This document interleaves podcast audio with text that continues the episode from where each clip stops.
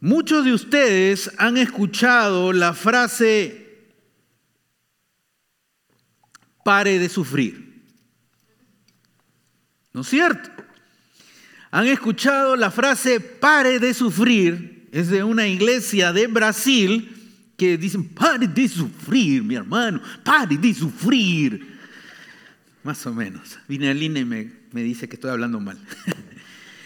Tuve la oportunidad de visitar Brasil hace unos años atrás y unos pastores nos llevaron a la iglesia Pare de Sufrir. Fue impresionante, era un estadio, un estadio gigantesco. Pudimos entrar, vi todo lo que había ahí, pero algo me llamó la atención.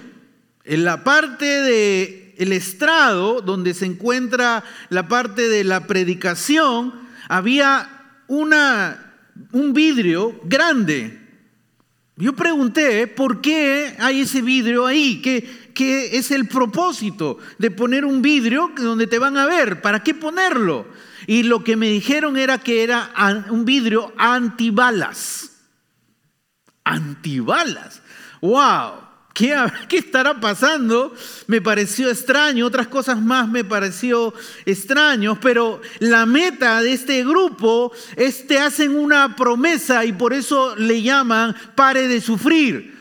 La meta y el deseo es decirte, tu sufrimiento puede detenerse, tu sufrimiento puede parar y ellos te llaman a que adquieras lo que ellos están dando mejor dicho, vendiendo. Porque venden el agua que traen, dice, de Jerusalén, el agua que donde ellos oran y te la dan, o otras cosas más que te la dan. Y si tú adquieres eso, tu sufrimiento termina. Y es increíble la cantidad de gente que está en este grupo. Por eso han construido un estadio y es gigantesco y está inclusive el día de hoy acá ha llegado a comunidades, sobre todo a las comunidades más pobres, donde la gente, pues con algo pequeño puede pensar que su sufrimiento, que lo que le está pasando va a terminar. Creo que hay algo dentro del ser humano, dentro de nosotros, que anhela y desea ser libres del sufrimiento. No queremos sufrir y eso no está mal. Y queremos, si sufrimos, que eso termine y podamos salir de ese sufrimiento en el cual nos encontramos. Podemos orar si estamos enfrentando algún problema de sufrimiento. Pero la realidad, la realidad es que el sufrimiento va a llegar a nuestra vida. El prometer que vas a siempre podemos eliminar el sufrimiento de tu vida porque eres cristiano es una enseñanza que no nace de la palabra de Dios. Es una enseñanza que no nace de la Biblia. Quizá muchos de nosotros no sabemos, pero hay muchos cristianos sufriendo el día de hoy en el mundo. Hay un artículo que leí, los 50 países que más difícil de poder vivir tu fe cristiana. Puedes buscarlo y vas a, es un artículo bastante eh, amplio con mucha información. Y algo que ellos enseñan es que cada día, cada día, 13 cristianos mueren en el mundo. ¿Puedes ponerlo acá, por favor, en la pantalla? Cada día, 13 cristianos son asesinados por su fe. Cada día 12 iglesias son atacadas en el mundo. El día de hoy 13 cristianos mueren por su fe.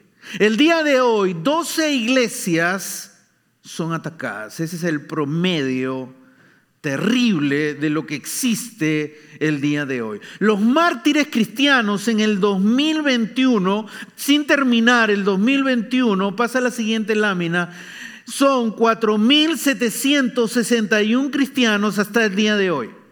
4.761 cristianos han muerto por su fe en el 2021, en esta época. Así que el sufrimiento está en crecimiento. Esa, esa estadística es 60% más de lo que fue el año pasado. Terrible lo que está ocurriendo. Iglesias que son atacadas en la China, 3.088 iglesias fueron atacadas. 3.088 iglesias. Es como que están reunidos hoy aquí, entran y nos atacan. 3.088 iglesias solo en la China. México, 61 iglesias fueron atacadas en el 2021. Tuve la oportunidad de estar en una conferencia en México, conversé con algunos pastores de lugares lejanos donde me contaron cómo experimentaban la adversidad por parte de la población en algunos lugares lejanos. Creo que nosotros podemos orar por la gente que está sufriendo, los cristianos que están sufriendo en el mundo. Podemos apoyar las organizaciones que están auxiliando a la gente necesitada. Pero muchos de nosotros que vivimos aquí nos sentimos seguros. Nadie de ustedes viene con miedo. Han venido con libertad y con tranquilidad, inclusive puedes tener una Biblia en la mano y no sentirte amenazado de que algo te va a ocurrir. Y muchos tenemos la sensación de que vivimos tranquilos, pero estamos equivocados. La cultura de hoy, parte de la cultura de hoy está en contra del cristianismo. Los valores que se nos enseñan y los valores que, algunos valores que quieren ser resaltados el día de hoy van en contra del cristianismo completamente. Encontré un artículo que dice el declive y la caída del país cristiano de Estados Unidos y puso lo siguiente, en el 2019, antes de la pandemia, 4.500 iglesias se cerraron. 4.500 iglesias se cerraron. Quizá no estamos enfrentando una persecución directa por nuestra fe, pero vamos a experimentar de una u otra manera un ataque por nuestra fe.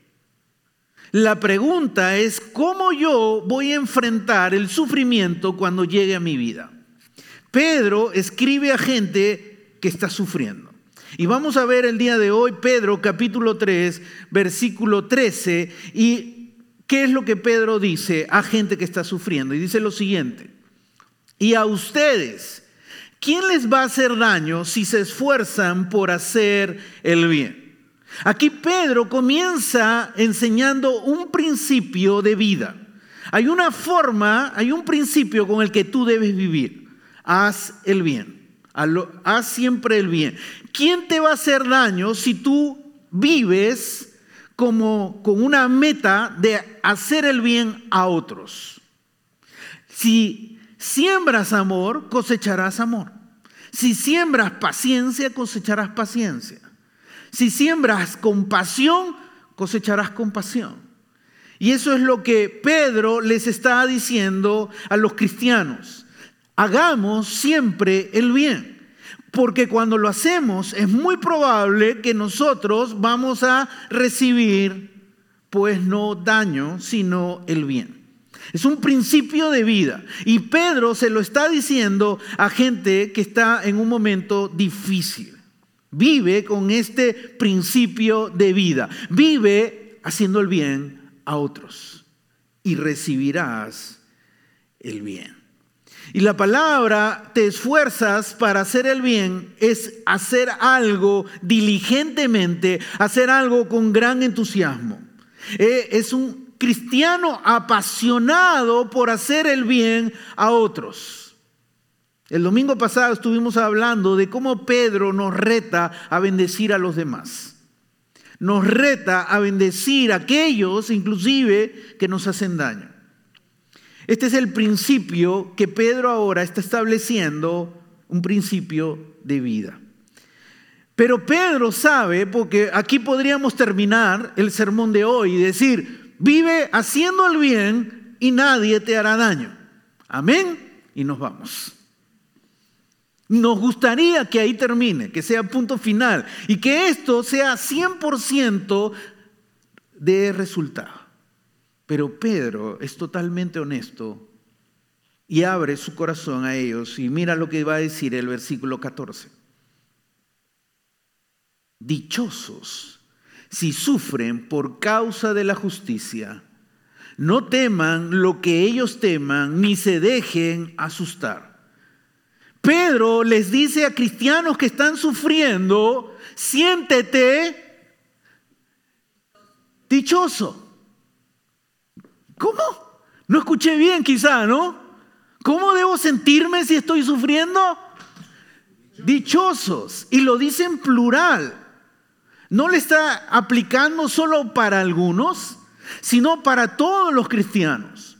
Cuando estés experimentando sufrimiento, siéntete dichoso. Ahora, siéntete dichoso por sufrir, no por cualquier causa, ¿no? Siéntete dichoso de sufrir por causa de la justicia, por causa de Dios. La palabra dichoso, varios comentaristas dicen, siéntete altamente privilegiado. Es un privilegio sufrir por Dios y por su causa.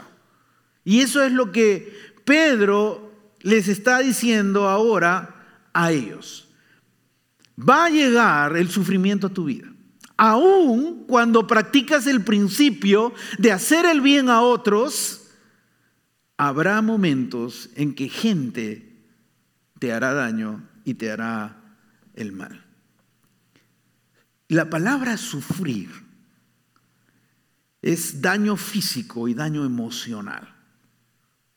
Imagínate el daño que sufrieron la gente que vivía en esa época. No solo daño físico de torturas, sino daño emocional por lo que estaba ocurriendo, perder a su esposo, perder a su esposa, perder a su padre, perder a su madre, perder a su hijo.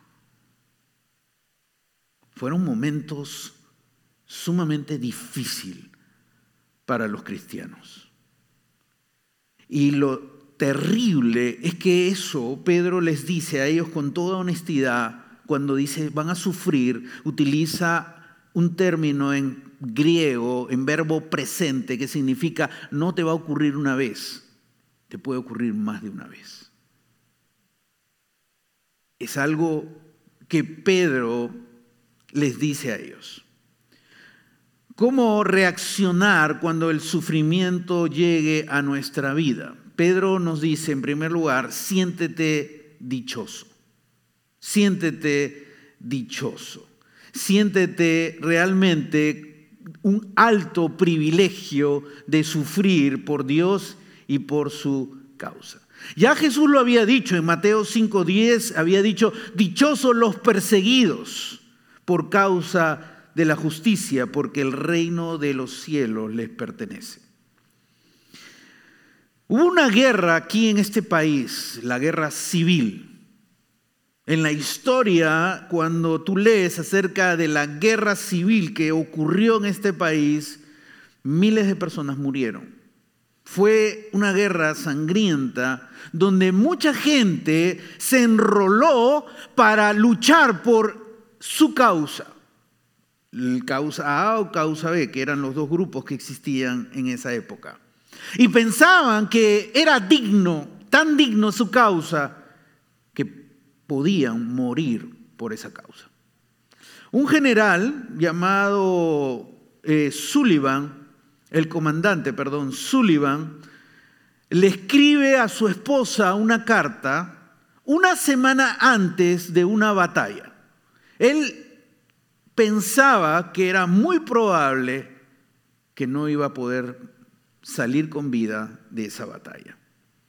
Así que él escribe esta carta a su esposa con la que tenía seis años de casado, solo seis años, cuando él se enroló para ir a esta batalla. Y les voy a leer la carta que el comandante Sullivan le escribe a su esposa.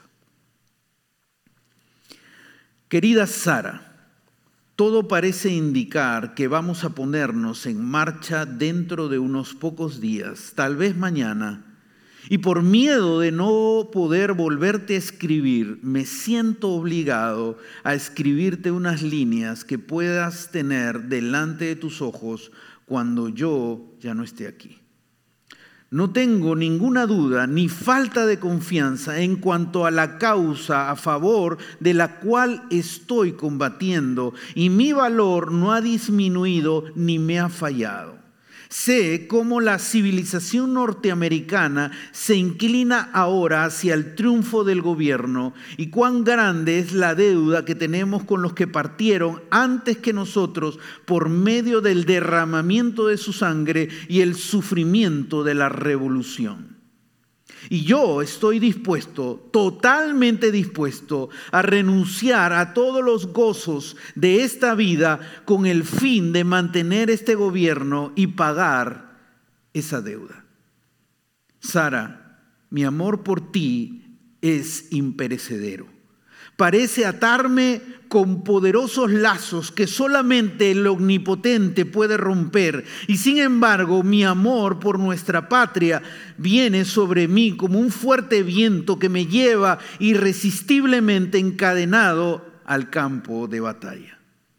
Los recuerdos de todos los momentos felices que pasamos juntos inundan mi mente y mi corazón y me siento profundamente agradecido a Dios y a ti por haberlos disfrutado por tanto tiempo.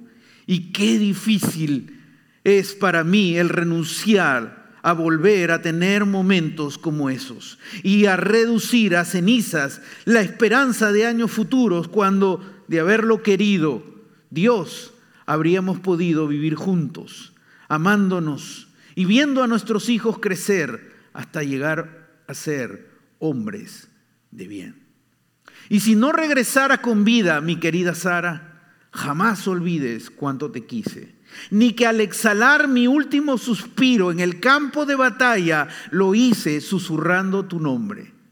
Perdóname mis muchas faltas y el dolor que te causé en muchas ocasiones. Cuán desconsiderado y cuán tonto he sido algunas veces. Pero, oh, Sara, si los muertos pueden regresar a esta tierra y estar cerca de sus seres queridos sin ser vistos, siempre estaré contigo en el día más claro y en la noche más oscura, siempre, siempre. Y si una suave brisa acaricia tu mejilla, será mi aliento. O si el aire fresco refrescara tu palpitante sien, será mi espíritu pasando por tu lado. Sara, no llores como si estuviera muerto Piensa que me he ido y espérame porque volveremos a encontrarnos. Sullivan.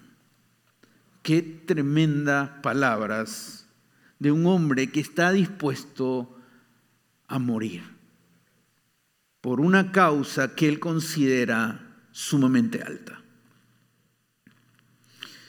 Nosotros tenemos una causa mayor una causa más grande que la han tenido muchas personas que han dado su vida por sus causas aquí en la tierra.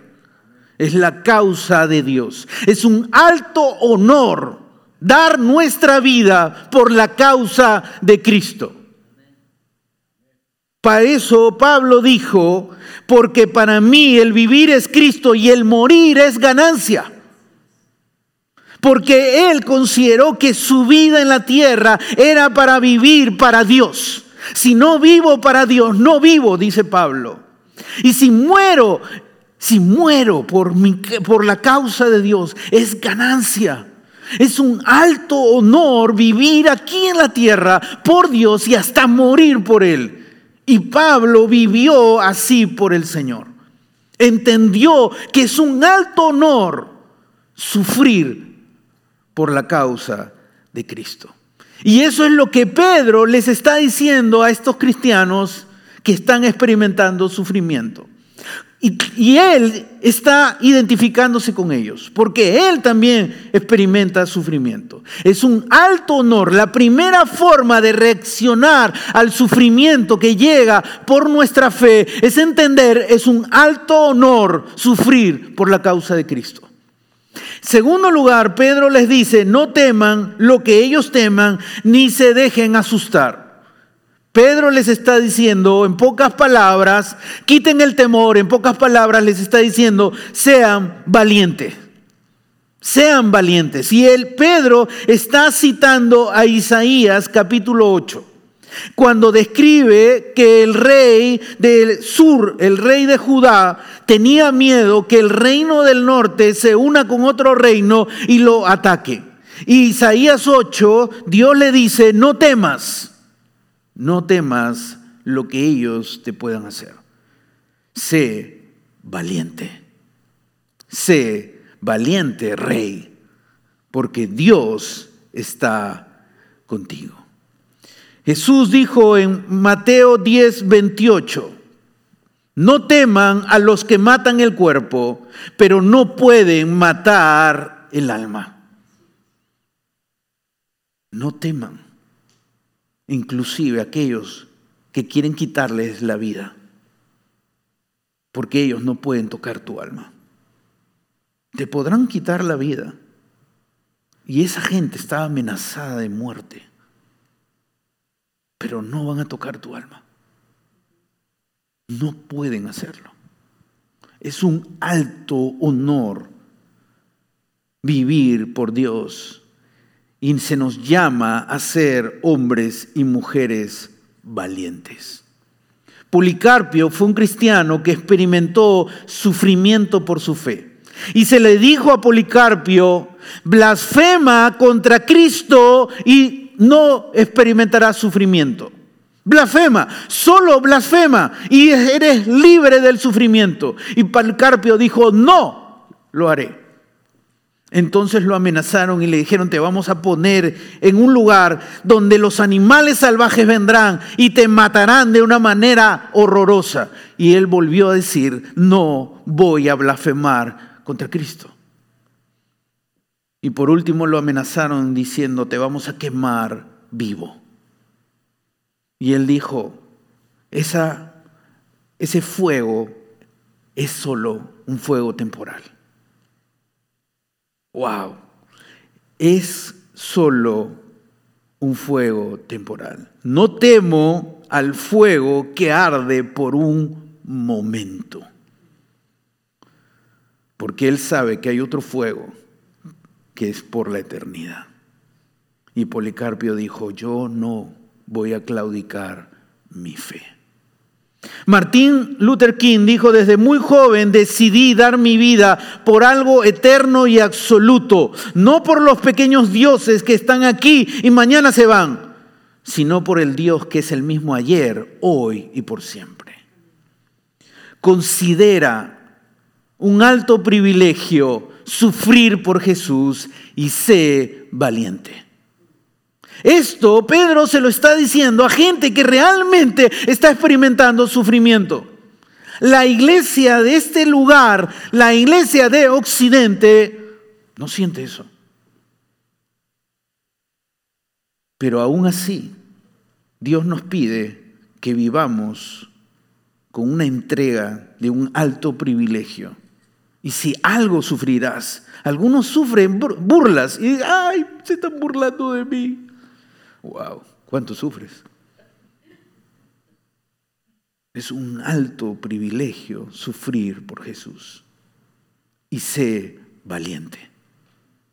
Dios te dice y te pide valentía porque Él está a tu lado.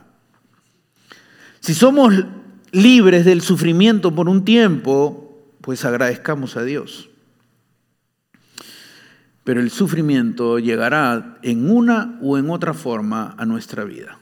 Y es ahí donde nosotros podemos responder entendiendo, es un alto privilegio sufrir por mi fe y me llama a ser valiente. Valiente por Cristo.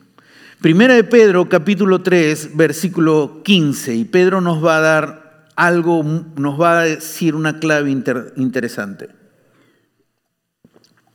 En lugar de temer, más bien, aquí les doy la forma de cómo sostenerse en el sufrimiento. Honren en su corazón a Cristo como Señor. Pon como en alto honor a Cristo en tu vida interna que sea lo más importante de tu vida. Quiero decirte algo en este día. Cristo no quiere ser una decoración en tu vida. Cristo quiere ser el Señor de tu vida. Quiere ser el Señor de tus pensamientos. Quiere ser el Señor de tus palabras. Quiere ser el Señor de tus emociones. Quiere ser el Señor de tu matrimonio, de tu familia, de tu vida. Él quiere ser el Señor en donde tú estés. Ese es el consejo que Pedro les da a los cristianos de Asia Menor. Honren a Cristo en su corazón que realmente ustedes pongan en alto a Cristo cada día de sus vidas. Llénense de Cristo cada día de sus vidas. Llénense de la palabra de Dios. Llénense de esperanza. Llénense de fe. Porque cuando están llenos de Dios, el temor se va. Pero cuando no estás lleno de Dios, el temor te toma. Pero cuando estás lleno de Dios, como Policarpio estaba lleno de Dios, como Pablo estaba lleno de Dios, hombres igual que nosotros, pero estaban llenos de Dios, tuvieron la valentía de enfrentar el sufrimiento que experimentaron en su vida. Honra a Cristo en tu corazón. Cultiva el alabar a Dios cada día de tu vida. Cultiva el escuchar el mensaje de Dios cuando abres la Biblia. Cultiva el hablar con Dios a través de la oración. No solo los domingos, sino cada día de tu vida. Escoges honrar a Cristo como Señor o no. Isaías 41, versículo 10 y versículo 13 dice, así que no temas. ¿Por qué? Porque yo estoy contigo.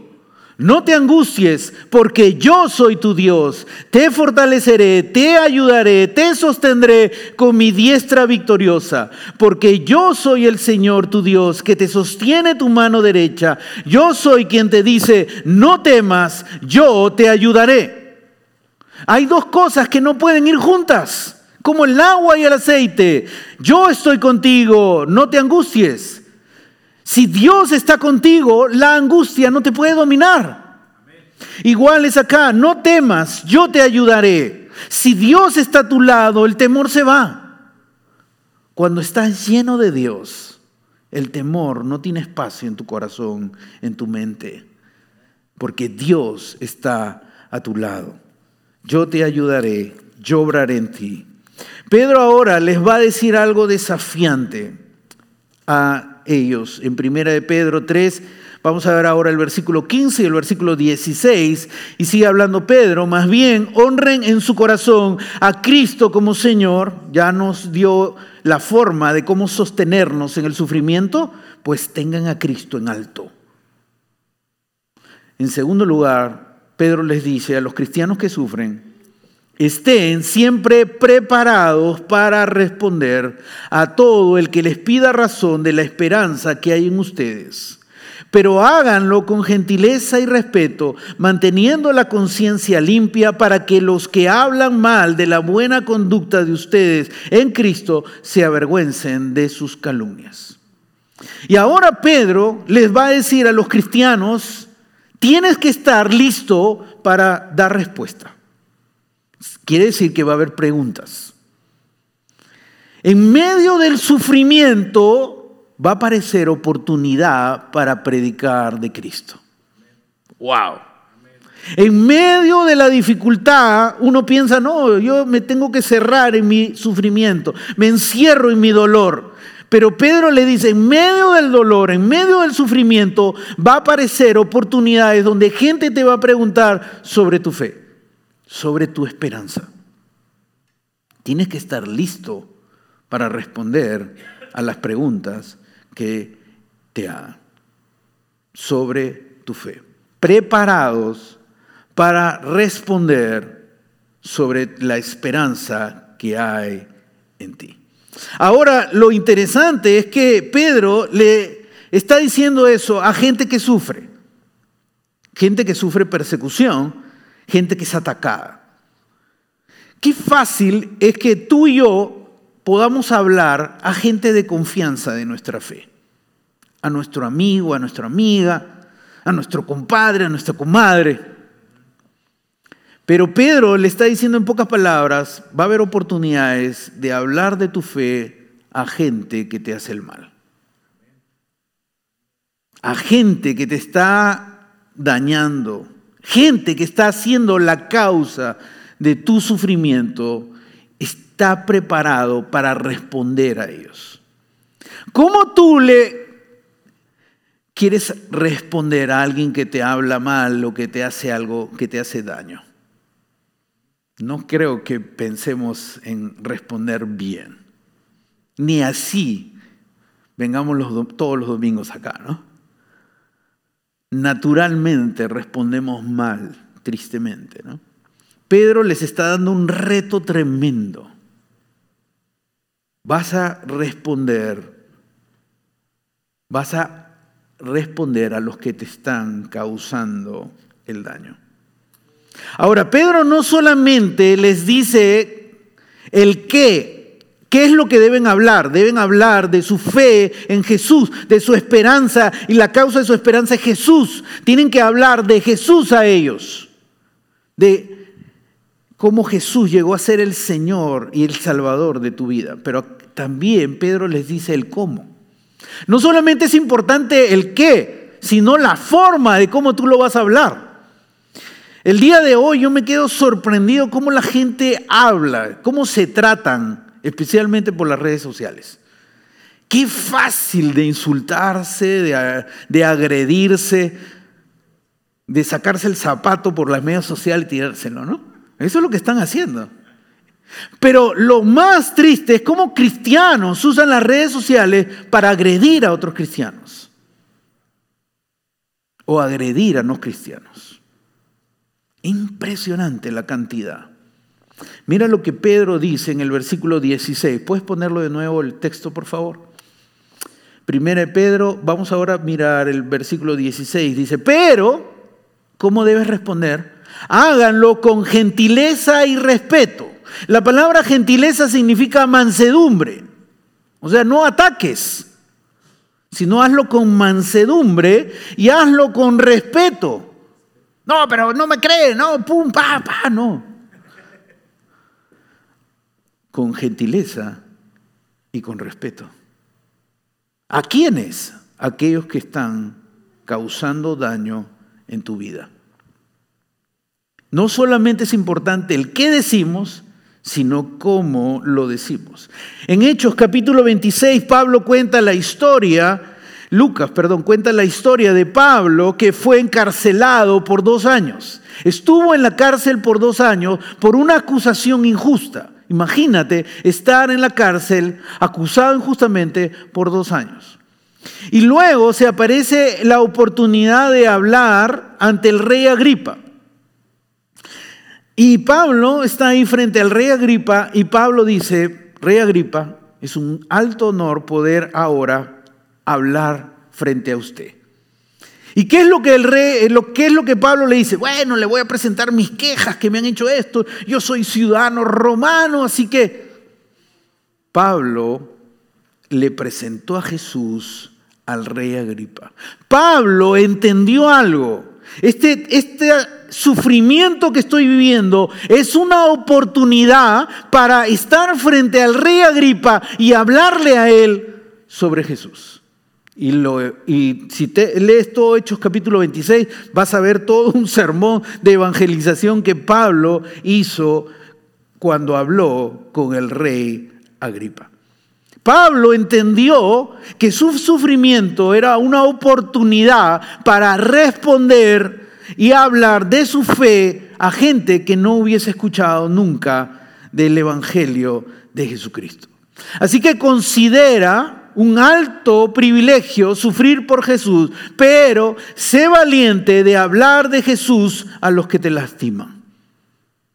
No solamente seas valiente de hablar de Jesús a las personas que te caen bien, sino también a los que te pueden lastimar. Y eso es lo que Pedro está retando a los cristianos del el primer siglo.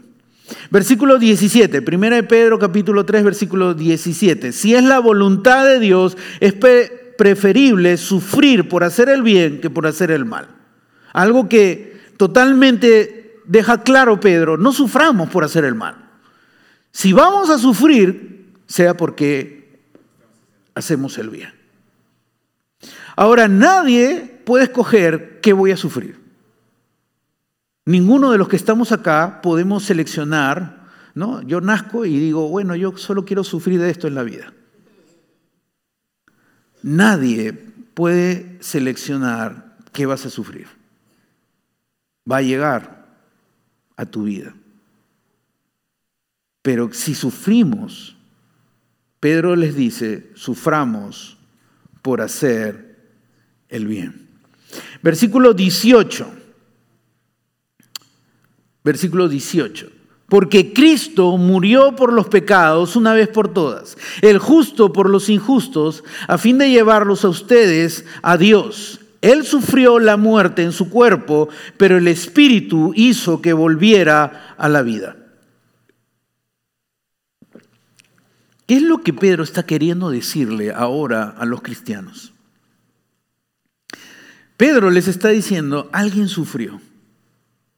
Y ese sufrimiento lo llevó a la muerte. Y el que sufrió fue Cristo. Nuestro líder, Cristo, a quien seguimos, a quien nosotros lo reconocemos como el Señor y Salvador de nuestra vida, Él sufrió. Sufrió de una manera terrible, un sufrimiento tan horrible que lo llevó a la muerte. Y sufrió no por hacer el mal, sino sufrió por hacer el bien. Él buscó ser el sacrificio para la humanidad. Él llevó el pecado de toda la humanidad en la cruz del Calvario. Y Él sufrió por dar la oportunidad de salvación a la humanidad. El justo por los injustos. Nuestro Cristo, le dice Pedro a los cristianos, sufrió. Muchos podemos decir, Dios nunca va a entender mi sufrimiento porque Dios es Dios, Dios es libre del sufrimiento. Pero muchos se olvidan que Dios se hizo hombre y al hacerse hombre cargó el sufrimiento más terrible hasta dar su vida en la cruz. Así que Dios indudablemente puede entenderte tu sufrimiento y tu dolor. Y eso es lo que Pedro le está diciendo. Nuestro Cristo sufrió. Pero si ahí terminara sería patético, ¿no? Pero Pedro dice algo maravilloso. Él sufrió la muerte en su cuerpo, pero, pero, les dice Pedro, pero, hey, hey, hay un pero el Espíritu hizo que volviera a la vida. El Cristo que tenemos es un Cristo victorioso. El Cristo que tenemos logró una victoria que nadie ha logrado sobre la tierra. Vencer a la muerte, levantarse al tercer día, resucitar y mantenerse vivo por siempre. Ese es el Cristo que, que tú, ustedes tienen, Pedro les dice a ellos. Tenemos un Cristo que sufrió, pero tenemos un Cristo victorioso. Así que si Él es victorioso y ustedes siguen un victorioso, ustedes son victoriosos. Y eso es lo que Pedro les está tratando de explicar a los cristianos que están sufriendo. Pablo también lo dice en Romanos capítulo 8, versículo 37. Dice, sin embargo, en todo esto somos, somos más que vencedores. ¡Wow! Debería haber una, algo que diga acá, somos más que vencedores. Somos victoriosos. Eso es lo que Pablo está diciendo también. No solo Pedro, sino Pablo somos vencedores por medio de aquel que nos amó.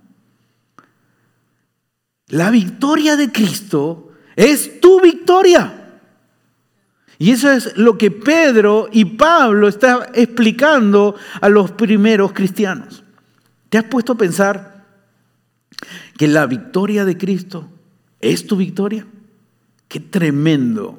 Aunque enfrentemos luchas y sufrimientos en esta tierra, nuestra victoria ya está asegurada completamente.